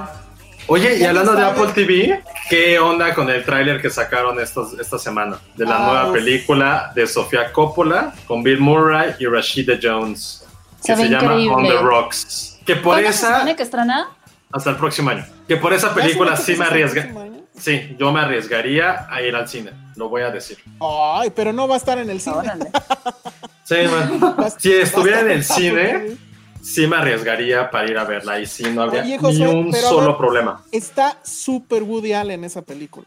Sí, también se ve que vaya, Voy a decir algo también que película, bueno, no, sí, ya las últimas no son tan Woody Allen, pero también Sofía Coppola, Lost in Translation sí también es súper eh, Woody Allen. Somewhere es lo más Woody Allen que pudiera haber. Si Woody Allen tuviera como cierto, si hubiera sido un Woody Allen mucho más joven y tal vez como con cierto otro tipo de sensibilidad, pero eh, ese John por lo menos me acuerdo mucho que cuando la vi sí era muy, muy Woody Allen. Entonces creo que sí es una muy buena heredera de esa tradición muy de soliloquios de Nueva York, evidentemente. Creo que esta película es otra vez un gran homenaje que le hace Coppola a una ciudad, como lo hizo en su momento, bueno, como siempre lo ha hecho un poco con Los Ángeles, lo hizo con Tokio, ahorita ya está regresando a Nueva York, algo que no era muy particular de, de ella, pero tener a Bill Murray que en su papel también se me hizo un poco parecido a este personaje que hizo en Broken Flowers, ¿no? Que es como un papá este, mujeriego, hiper mega cool, que desprotegido, millonarios, ¿no? Se, llama, se me hizo como otra, este, otra rama de ahí, pero la película se ve muy, muy interesante. Creo que tenía mucho tiempo que no me entusiasmaba ver una película de Sofía Coppola después del Bling Ring y la que hizo,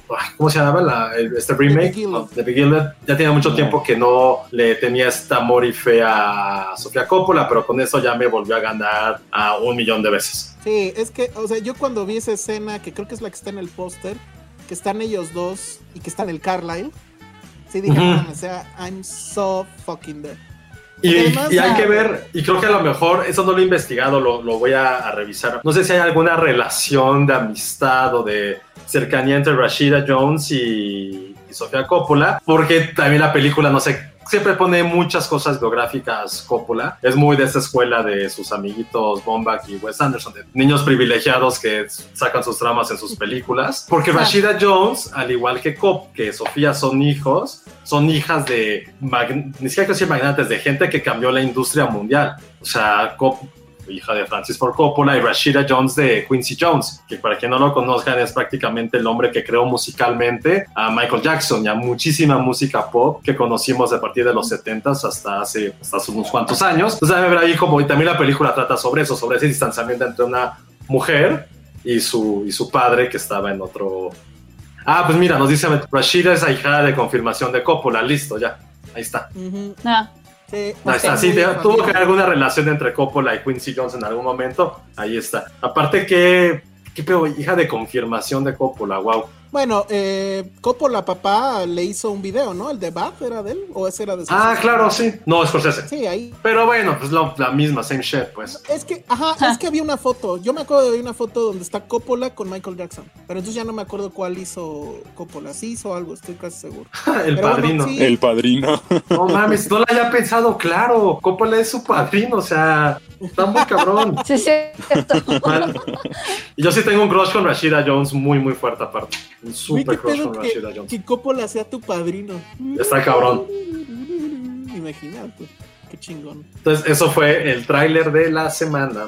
Sí, y, y más respeto a Coppola, ¿eh? Porque el- eh, estaba yo leyendo ahí mensajes de, ay, pues ya ni hace nada, pinche viejo mediocre, no Ay, ni al No. caso, ni al caso. O no sea, manches, no. e- ese güey ya puede no hacer nada en la vida y no pasa nada. O sea, hizo El Padrino, hizo Apocalypse. Con esas dos, ya. Y si, quiere, y si quieren saber de todo lo que hizo Coppola de verdad, inscríbanse al curso de Filmsteria de...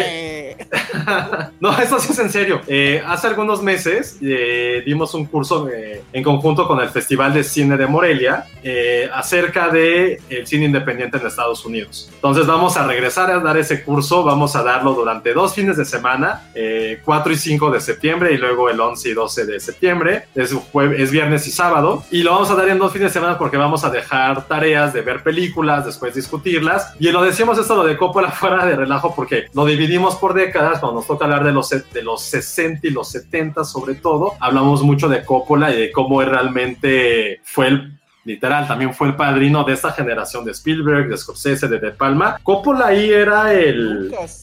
y de Lucas también, y hasta del de George Carpenter también, y de varios más. Él era realmente el genio detrás de todos ellos. O sea, ahorita a lo mejor ya mucha gente no lo recuerda, pero él fue el que literal apadrinó, los iba escogiendo, los iba agarrando bajo su ala y fue el que creó, es, él es culpable de este cine que conocemos hasta hoy en día, eh, un cine demasiado independiente desde hasta de los blockbusters. Coppola es el genio detrás de todos estos. Entonces salió muy ad hoc, no lo quisimos forzar, pero vamos a poner toda la información en redes sociales, en filmseria.com y pueden checar en, eh, en el Festival de Morelia, en moreliafilmfeps.com, toda la parte de, de poder inscribirse, cuesta 300 pesos, está exageradamente barato, mu- demasiado barato por todo lo que el trabajo que nos llevó a hacer esas presentaciones, hacer toda la presentación, pero inscríbanse de verdad, sí está bastante divertido y sobre todo es este cliché, ¿no? De, ay, es que el cine gringo es puro Hollywood, no es así y querramos o no, vivimos de este lado del, del mundo, vivimos de este lado del, este, de Greenwich y pues no es, el cine norteamericano está mucho de nuestra mano. Sí, qué bueno que quieran hablar de su cine de otros países, pero primero hablemos de lo que nos queda más cerca y lo que después este cine logró tener influencia en probablemente en todas las filmografías mundiales. Entonces va a ser en línea, va a ser en Zoom, queremos hacerlo en vivo, pero pues por las circunstancias va a ser este completamente en línea y va a estar la neta chido. O sea, no se los decimos, pero la gente que lo tomó salió bastante contenta. Sí, nos mandan correos y así. Oigan, pero sí, 300 pesos, o sea, está más barato que Mulan, van a salir más contentos. Este, sí, la verdad vale mucho la pena. Aquí Nos- pueden comerse sin que alguien les diga nada. Pueden estar con o sin tapabocas, nadie los va a juzgar. Ajá. Aparte, Pónganse, pónganse pantalones, eso sí, o apaguen la cámara. Pero bueno, una no tiene las que ser con cámara prendida, eso sí. Aparte, Ah, es jueves y vie- es viernes y sábado, ni pueden salir, ni pueden ir a chupar. Es más, ese día estamos chupando todos mientras hacemos el curso. Entonces, inscríbanse Sí. eh, y se los juro que sí va a estar bien padre. Vientos. ¿Vieron qué orgánico salió? Vean marcas, cómo podemos manejar su producto y así. Bien Y sí, le pueden poner limón a todo lo que vayan a comer. A en todo. A todo, a todo. Eh, Oigan, vamos a poner toda la información en redes sociales. Que nos están preguntando este, dónde lo se inscriben. Todo va a estar en redes sociales. Chequenos en, obviamente, nuestra cuenta de Twitter, arroba Filmsteria. Y obviamente de aquí hasta que salga el curso vamos a estar hablando en todos los podcasts. Así que Pero igual de orgánico, ¿eh? Así igualito. Que no lo, no lo, no lo ves venir. Yo tengo un libro, bueno, no sé si quieran que que hable de él rápido, que es justo de Ford Coppola, o nos esperamos y después ya lo saco para que lo puedan checar. Mejor en TikTok, que, que lo chequen en TikTok. Vas a hacer un unboxing. Ah, Ah, bueno. está bueno. Sí, claro que sí. Qué feo lo que me dice Chemarín, que dice que, que les presuma el microfonito. Pues ok. Ay, Es uno de Miniso. Miren, ahorita voy a hacer mucho ruido y, y, y Vero, nuestra productora, se va a enojar. Ahí está, miren. es muy bonito. Es como personaje de 31 minutos. Sí. ¿Cuándo es el curso? Todo Pregunta papá. Eric. ¿Cuándo es el curso, Josué? Y Josué no prendió su No te escuchas, Josué, estás en mute. Pero se están dando los tamales. El curso es dos fines de semana, eh, viernes y sábado, 4 y 5 de septiembre, y luego 11 y 12 de septiembre. Son cuatro horas por día, entonces, para que vayan haciendo sus agendas. Muy bien. Sí, para que se preparen su sandwichito, su refresquito. Pero bueno, entonces nos queda ya nada. Tú dinos, Josué. Hablamos de 40 Year Old Virgin, ya para irnos. Ah, bueno, pues hace 15 años estrenó justamente hoy, que estamos grabando el podcast, que es 19 de agosto, una de las películas que considero que cambiaron la comedia en Hollywood. No digo que de toda la historia, pero por lo menos de lo que llevamos del siglo XXI, sí la cambió. ¿Por qué la cambió? Judd Apatow, que es el director y productor de esta película, creó una cierta, ¿cómo decirlo?, como una escuela de comedia de guion que se basaba directamente en este man-child, ¿no? Durante diferentes décadas hay cierto tipo de comedias. En los 80, pues, esta es la clásica comedia de bodies, ¿no? De, de dos amigos que, están en que son como peces fuera del agua. Teníamos a Eddie Murphy, a Dan Aykroyd, bueno, sobre todo Eddie Murphy, hasta Lethal Weapon, eh, Arma Mortal, puede entrar dentro de esa categoría. Es más, hasta, Go- hasta los cazafantasmas son un poco de ese tipo de, comedia. En los 90 fue mucho más la parte de, adolescentes. Eso fue lo que ocurrió durante esa época. Y ya en los... Como Porky's, ¿no? Y esas cosas que... En los 90 pues ya Siento fue más un poco como American Pie, fue un poco Ajá. más esta comedia. También tenemos a un personaje como Jim Carrey, ¿no? Que ya él estaba como over the top, pero durante cada cierta época hay una comedia que define lo que se va a seguir haciendo o lo que rige durante una década. Y junto con Anchorman, que se llama, no sé cómo le, al diablo las noticias creo que le pusieron en español, fueron dos películas que marcaron la forma en que se iba a empezar a hacer cine de comedia y que hasta hace poco cambió. Pero si en estas películas como Anchorman y sobre todo Sin Virgen a los 40 no tendríamos esta generación de comediantes que todavía siguen haciendo diferente tipo de comedias, como evidentemente Steve Carell. Paul Rudd, que tuve ahí una discusión hace rato, que es que Paul Rudd ya era súper famoso. Oye, Paul Rudd había hecho Clueless 10 años antes. Y en ese inter, ¿quién recuerda a Paul Rudd? O sea, no había hecho nada significativo. Entonces, esta película, eh, a los 40, puso en el panorama de la comedia Paul Rudd, a Steve Carell, a Seth Rogen sobre todo, y hasta por ahí un poquito a Jonah Hill que tiene un, cameo, pero ya estaba entrando dentro de esta escuela. Yo, y Joe Apatow ya había hecho cosas mucho antes. También él fue el creador de muchos, bueno, productor de muchas películas de Jimmy Carrey en los 90 y también evidentemente con Freaks and Geeks. Pero primero, lo que hizo Virgen a los 40 es poner estas películas de manchas de hombres ya viejos, pero que se siguen, siguen actuando como niños y podemos ver después la infinidad de películas que le siguieron bajo esta premisa. También regresaron estas películas de amigos, pero no solamente eran como una pareja como en los 80, sino un grupo de amigos. Prácticamente sin Virgen a los 40 no tendríamos The Hangover, que también fue una película, un trancazazo, un éxito, ganadora, del, del Globo de Oro, de Oro, imagínense eso. Entonces creo que esa es la parte fundamental de lo que hizo Virgen a los 40 y sobre todo fue una comedia refrescante. Yo me acuerdo que la, hace, hace rato leí, en la película, en la semana leí de que no pueden usar estos términos, cómo pueden utilizar la palabra refrescante en una película, cómo pueden decir que una película es fresca, no es clima. Güey, pues llaman metáforas imbéciles, al fin de cuentas sí están haciendo algo diferente. Y creo que Virgen a los 40 sí fue un golpe que teníamos mucho tiempo mucho tiempo sin ver. Otra vez se apeló a este, a este grupo ya como de veinteañeros que también no tenían mucho tiempo que no había una película que no solamente los representara, pero que hubiera una comedia que se atreviera a hacer esas bromas clasificación C. Y todo eso lo hizo Virgen a los 40 y que creo que para un momento, para una generación, sí fue una película que aún hoy sigue siendo muy divertida, ya políticamente incorrecta en muchas, muchas, muchas cosas, pero al final de cuentas sigue siendo muy divertida y también puso este estandarte del nerd en otro nivel. Ya no era el nerd que solamente era virgen por eso, tenía su parte de colecciones, conocía muy bien y aparte tiene... Eh. Insisto, haber puesto a Steve Carell, que justamente fue el año en que también empezó The Office. Entonces fue para él el año que, que implotó todo. Aunque, ojo, ya la fama de Carell no, no surgió por estas películas, que incluso en Anchorman, que fue cuando tuvo el papel como más importante en el principio de su carrera, pero sí fue con esta que, que levantó y que llevamos 15 años con él y que ya supo dar ese salto muy a la Robin Williams de sí, soy un comediante mayor como mayores papeles han sido por eso, pero supo dar también el, el brinco a la parte de drama. E insisto, lo que hicieron con Seth Rogen y toda esta generación que surgió a partir de, esta película es algo fundamental, insisto, para lo que ocurrió en el cine de comedia en Estados Unidos. A mí, eh, o sea, es una película, es una feel good movie, ¿no? O sea, al final se transforma en una feel good movie, pero creo que el gran truco es que no lo ves, empezando por el título. O sea, 40 Year Old Virgin me suena a comedia raunchy, sexosa. Eh, decía yo hace rato eh, que me remite a Porky's o estas películas ochenteras, noventeras, que el tema era el sexo, ¿no? Y aquí el tema es el sexo, obviamente, pero no de la manera que tú crees que lo va a tratar. Recuerdo la crítica de, de Roger Ebert a la película que le dio tres y media estrellas de cuatro y que le había gustado mucho y decía que era eso, que, que era una película que podría haber sido por otro lado y, y, que te sorprende justo por las decisiones que toma el guion y las decisiones que toma el personaje. Es una película donde además se privilegió mucho el asunto de improvisar. Toda la escena esta de You Know How I Know You're Gay, que es buenísima, digo, más allá de correcciones políticas y demás. Todo eso fue eh, eh, improvisado entre Paul Rudd y Seth Rogen. La parte donde le rasuran el pecho con, con este, bueno, lo depilan con... Lo depilan, que es buenísima. Eso sí sucede, no es efecto especial ni nada. Él pidió que fuera real y las reacciones son reales.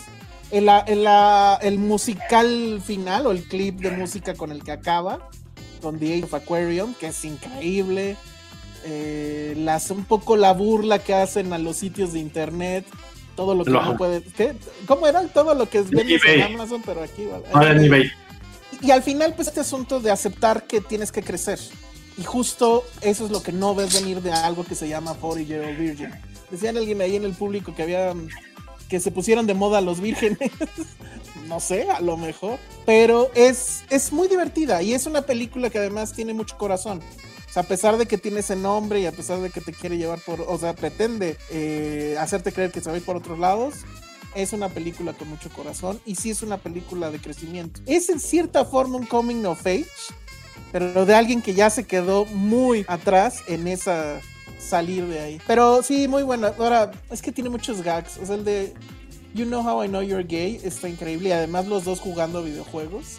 Eso está muy padre. Como Mortal Kombat, ¿no? Una madre así. Ajá, están jugando como Mortal Kombat. Cuando. Lo del condón también. Ah, sí, sí, sí. Cuando van a las clases de educación sexual.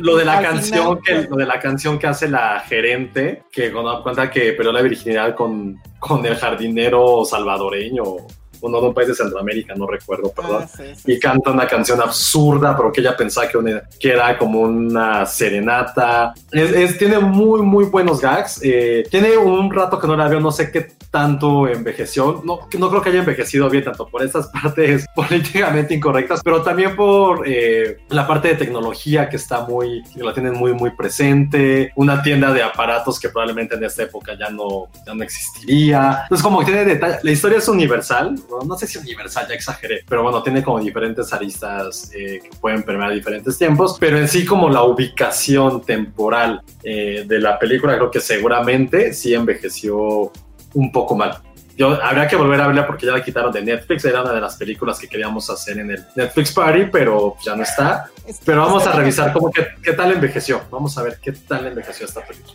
Sí, yo creo que sí la voy a volver a ver. Está en Amazon y está en HBO.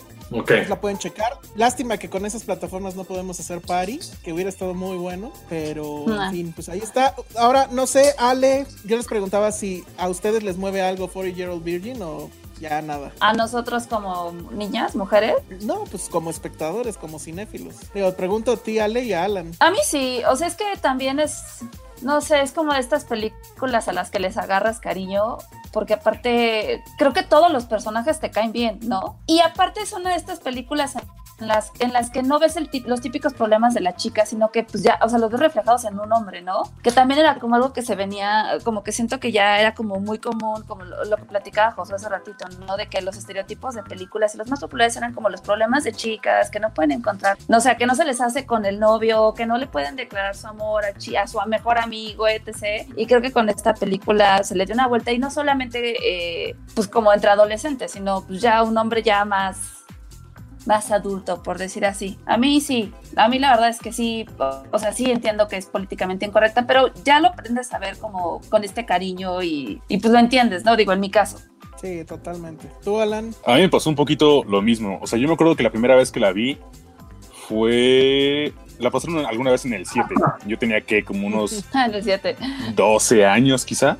Entonces, o sea, esa fue la primera vez que la vi. La verdad es que no la terminé de ver porque pues también creo que ni me dejaron terminarla de ver. Pero ya, mucho tiempo después la vi y siento que le agarré, justo, le agarré cariño, pero sobre todo le agarré más cariño después de que vi The Office. O sea, por Ah, todo claro. esto de, de Steve Carell. eh, ajá, entonces como que siento que le agarré más cariño. No fue tan trascendente para mí como lo fue para ustedes porque pues generacional, pero eh, la verdad es que es una película que está muy chida para verla. Supongo que cuando estás como, o sea, como quizá que con tus amigos, quizá, o sea, es una película que, que sigue siendo una película para ver cuando estás con tus amigos, creo yo que sigue siendo de ese tipo, aun Sí. cuando ya dicen que puede ser como políticamente incorrecta, que se puede ya te- eh, sentir eh, fuera de tiempo y todo eso, pero sí siento que sigue siendo una película que puedes ver pues, para vela echar desmadre tantito, ¿no? ¿no? No sé si la vería con mi novia justo, no sé si a ella le gustaría la película. Yo, por ejemplo, cuando tenía tu edad, Alan, no, incluso más chavito que tú, eh, sí la veía con mi novia de esa época y ella, ella era también muy, muy fan de la película, muy, muy fan.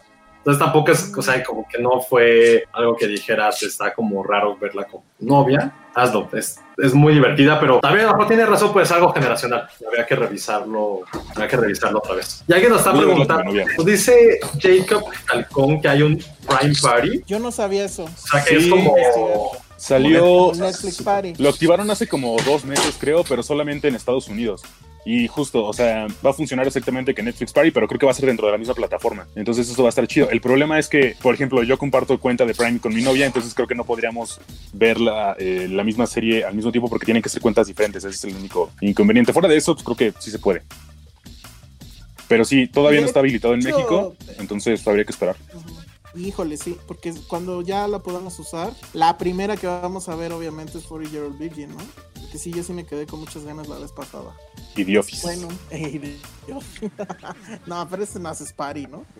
Siento que a mi No, novia sí le podría gustar eh, esta película porque igual ya la obligué a ver The Office y, o sea, le gustó como a regañadientes, entonces yo creo que sí le, le podría gustar esta película, sobre todo pues, eso, por Steve Carrell. Sí. Es que me quedé pensando en todo lo que trae Prime, o sea, bueno, 40 Year Old Virgin. Luego estrenaron Malcolm in the Middle. A mí me Eh, encantaba. Ajá, que yo la verdad nunca la vi. pero Es la estoy- buenísima. la estoy empezando a ver. Y sigo Esa yo sí es generacional mía. Esa sí es generacional. Sí, tuya. yo la veía muchísimo. Sí. Me encantaba. Che- chequen este texto eh, de las 10 mejores. De los 10 este, episodios. los 10 mejores episodios de Malcolm que subimos al sitio. Hay un episodio asqueroso con payasos que puta, es el único que sí no. Es horrible. Es O sea, la chidos. premisa y la historia es muy cagada, pero no, no puedo, no puedo. Me choca. Pero sí, sí, No, está, está muy bueno. Seguro está en ese conteo. No me acuerdo. Yo lo edité, pero ya no me acuerdo. Y este, pero muy bien, es un texto de Nora Rodríguez. Y de hecho es de los más leídos. Yo creo que es de los más leídos en hace poquito tiempo. Lo subimos a Antier, creo. Es de los más leídos en, en el sitio. Entonces, híjole, sí estamos en la onda retro. Yo estoy empezando otra vez a ver los X-Files. Eh, también están en Prime. Creo que están haciendo eso. ¿eh? Ah, y subieron 24. También me dieron ganas de ver 24 otra vez. Pero bueno, lo que hace falta es tiempo. Pues sí. Bueno, pues creo que con eso acabamos el episodio de hoy. A menos que Josué tenga anuncios parroquiales. No, ya salió por fin el episodio de Guardianes de la Bahía. Está Así dedicado a Palm Springs, la película que me hizo llorar, la película que vamos a recordar durante esta pandemia. Ya salió el primer episodio, está en nuestro canal de YouTube. Ya grabamos el segundo, no les diremos de qué va. Y estamos planeando ya hacer el tercero. Vamos a ver cómo lo hacemos con un algo más calendarizado. Pero ya pueden visitarlo y no olviden que tenemos ahí en nuestro grupo de Telegram que probablemente se me puede ocurrir una idea de que la gente nos mande audio de voz de cómo les fue durante sus idas al cine y lo podemos meter a algún podcast Ah, quizá. estaría bien. O, o qué tal les pareció eh, las películas de las que hablamos en Guardianes de la Bahía? Eso estaría muy, muy, muy padre. Entonces, chéquenlo. También está, la subimos hoy, hace un ratito, una hora, la visita que tuvimos a Cinépolis. Y este, la verdad es que sí tenemos que pensar en el calendario para Guardianes. Denos chance, yo estoy aprendiendo a editar, ya creo que ya le agarré la onda. Ah, Entonces ahí junto con Alan nos vamos a estar produciendo ese programa. Y Díganos qué síganos, películas síganos en quieren que redes. veamos. Exacto, qué películas quieren que veamos. Yo leí por ahí, creo que en su Instagram de Josué, que vio First Cow. First Cow. Ah, está First Cow, claro. buenísima. Sí. Creo que creo Está que quiero hablar de eso. ¿eh? Digo, no Sí. es por spoilerear los Sí, próximos episodios, pero sí creo que quiero hablar de eso. Entonces, bueno, chequen, chequenos ahí. Está nuestro Instagram, Filmsteria, nuestro sitio filmsteria.com, el canal de YouTube, que es donde algunos de ustedes están viendo y escuchando esto. Si es así, porfa, porfa, porfa, denos like, suscríbanse. Eh, estamos ya a nada de llegar a los mil suscriptores y cuando eso suceda vamos a poder pasarles el sombrero para que le den una moneda aquí al cilindrero. Y pues, creo que es todo. Entonces, pues vamos a véanos redes sociales. TikTok. Ay, los TikTok, sí.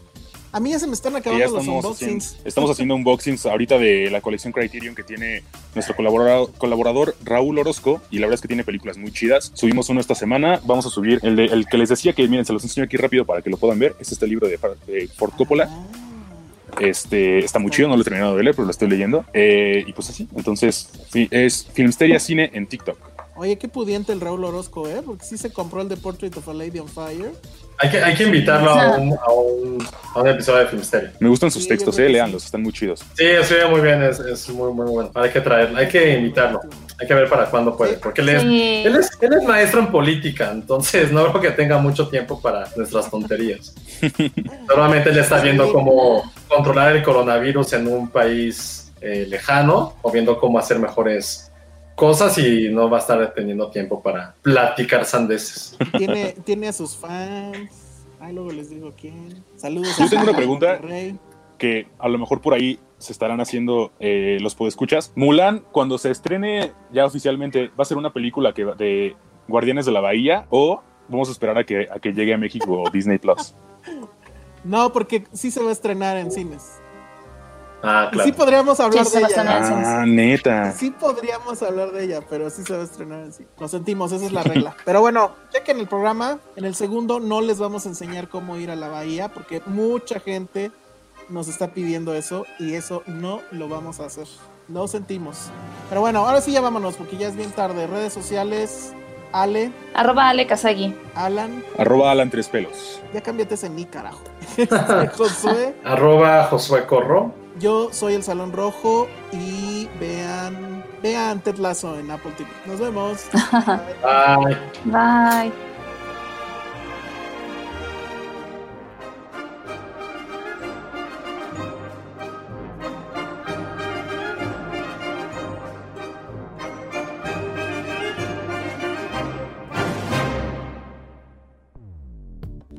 Dixo presentó Filmsteria, Alejandro Alemán y Josué Corro. La producción de este podcast corrió a cargo de Verónica Hernández. Coordinación de producción, Verónica Hernández. Dirección general, Dani Sadia. Hey, folks, I'm Mark Marin from the WTF Podcast, and this episode is brought to you by Kleenex Ultra Soft Tissues, your ally to help tackle your allergy symptoms this season. I love the change of seasons, but nobody loves pollen and all those other things floating in the air that make you sneeze during this nice weather. Kleenex Ultra Soft Tissues are hypoallergenic and allergist approved, so fight back against watery eyes and runny noses without worrying about irritating your skin. For this allergy season, grab Kleenex and face allergies head on.